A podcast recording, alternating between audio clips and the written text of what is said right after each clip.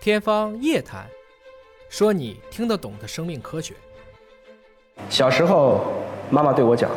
大海就是我故乡。我们现在越来越多的证明表明，海洋可能是生命的泉源，或者说这是目前最接近于我们可解释的一种假设。张老师，您能把这个故事讲一讲吗？在深海的研究当中和生命的起源有哪一些有意思的故事和证据？啊，OK，好的。其实我们在做深海的研究的时候，一个可以说是终极的目标，就是希望能够解释我们地球上的这个生物它的一个起源、它的一个演化的过程，包括它的一个极限到底在哪儿。生物生存的极限是吧？对对，嗯是的，是的，能够能够耐受的，或者是能够适应的极限到底在哪儿？那因为我们知道，我们现在说深海哈，一个对嗯单词，其实它涵盖的内容有很多。因为我们知道，在深海的环境里面，有一些非常特殊的，像这个冷泉，那是地下哎包括水合物啊这些小分子，它在源源不断的冒上来，然后提供您说的能量冷泉，或者说它为什么叫冷泉？叫冷泉其实并不是因为它温度比深海更低，它的温度跟周边环境是一样的。嗯但是它作为一个泉，我们可以理解为啊生命之泉，就是因为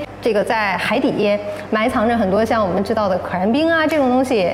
它作为一个生物可以利用的能源，然后它支撑了一个像海底绿洲这样的一个环境。就是冷泉提供了源源不断的这些养料，对可能是无机盐，可能是一些小分子的有机物。小分子对物质和能量的一个来源，明白然后了支撑了一个非常繁茂的一个生命的绿洲在海底。不然海底下它也没有光，对吧？对是它吃什么这是个问题。对对对明白，是这样的这一这是个一道理课。是的除了冷泉，还有一个叫什么热液？热液是的哎，深海热液那个是另外一个就生物非常繁盛的这么一个叫 hotspot 热点的区域。嗯但它跟冷泉不一样，热液是真的有可能温度非常高，它是把这个地底下的一些非常高温的流体携带着，包括这些还原性的小分子的物质。嗯然后，因为有一些的裂隙，这个地壳的运动它有一些裂隙，然后可以把这些小分子的物质带上来。然我后们，就或者说类比一下，就类似于我们说哪个地方有温泉，